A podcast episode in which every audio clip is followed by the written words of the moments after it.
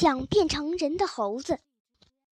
像猫的话，在夏天开始的时候，我带着一颗受伤的心离开了杜真子的家，住进了一个秘密山洞里，和一只受人虐待的猴子成为了朋友。一场暴雨淹没了山洞，我和猴子来到了马小跳的家。马小跳的生活让猴子羡慕不已，猴子一心想变成人。一个个开心好玩的故事就这样开始了。想变成人的猴子被赶出了家门。我终于被赶出了家门，都是被老老鼠给害的。我警告过他很多次，千万别到家里来找我。如果非来不可，也只能趁女主人不在家才能来。可倒霉的是，老老鼠一共才来过两次，两次都撞上了杜真子的妈妈。上一次，他还在杜真子的妈妈脚背上跳了几下。这一次，他又从杜真子妈妈的脚背上溜走了。杜真子的妈妈暴跳如雷，她不能忍受家里养着一只猫，老鼠还敢找上门。她骂了许多难听的话，我的自尊心被大大伤害了。如果我不离开这个家，那我还有什么脸面活在世界上？独生子如果知道了我被赶出家，他会伤心的。为了我，他经常和妈妈吵得天翻地覆。也许我消失了，他和他妈妈的关系会有所改善，说不定坏事也能变成好事。刚开始我还很沮丧，现在我已经开始思考，怎样开始我的新生活。老老鼠仍然是一副若无其事的样子，一点儿也没有内疚。听说他们人类最爱说的一句话是“动物是人类的好朋友”，可是你的女主人把我当成朋友了吗？怎么可以这个样子？我说：“哼，人类还是把猫当成朋友的，可是从来没有把老鼠当成朋友。人类还爱说的一句话是‘老鼠过街，人人喊打’，这不是自相矛盾吗？”他们明明说动物是人类的朋友，难道老鼠就不是动物吗？动物有好坏之分，人类总是把老鼠看成坏的动物，因为你们老是干坏事儿。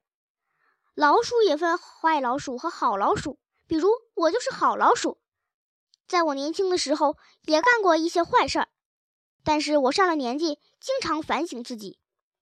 现在我变成了好老鼠，小猫老弟也和我做朋友，是不是？我不能说老老鼠是好的老鼠，但也不能说它是坏的老鼠。它是不好不坏的老鼠。怎样开始我的新生活呢？首先，我要解决吃住的问题。已经告别了原来的生活，而原来就是那种吃住都没有问题。翠湖公园那么大，难道就没有你住的地方？小猫老弟，你放心，我可以给你找个地方住。吃的问题，嗯，不难解决。超市里有的是东西，垃圾桶里都有。你想吃什么就吃什么。想吃生猛的海鲜，翠湖公园里的鱼拥挤不堪，你随便吃。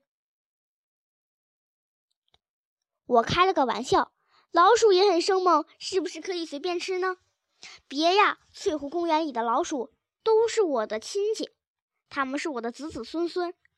你吃它们跟吃我有什么关系？其实我从来不吃老鼠。小的时候，我看见过我妈妈吃老鼠，也见过别的猫吃老鼠，我都觉得很恶心。我一直喜欢吃人的食物。狗改不了吃屎，猫改不了吃耗子，我怎么聪明一世，糊涂一时呢？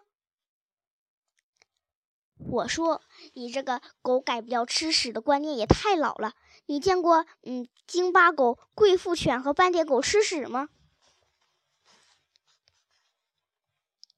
虽然他不缺乏幽默感，但是刚才开玩笑的那些话，他还是当真了。小猫老弟，如果你发誓不吃翠湖公园里的老鼠，我就把夏宫给你住。夏宫是个什么东东？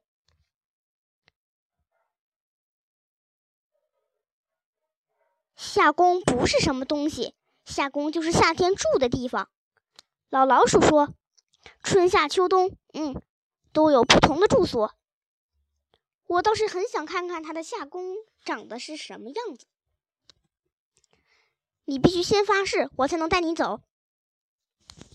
我举起了右边的猫爪子，郑重其事的发誓，我绝不吃公园里的老鼠。老老鼠放心了。我以为夏宫在一个很隐蔽的地方，没想到它就在翠湖的绿岛上，是一座人造假山。山上长满了藤蔓，山体里面却是空的。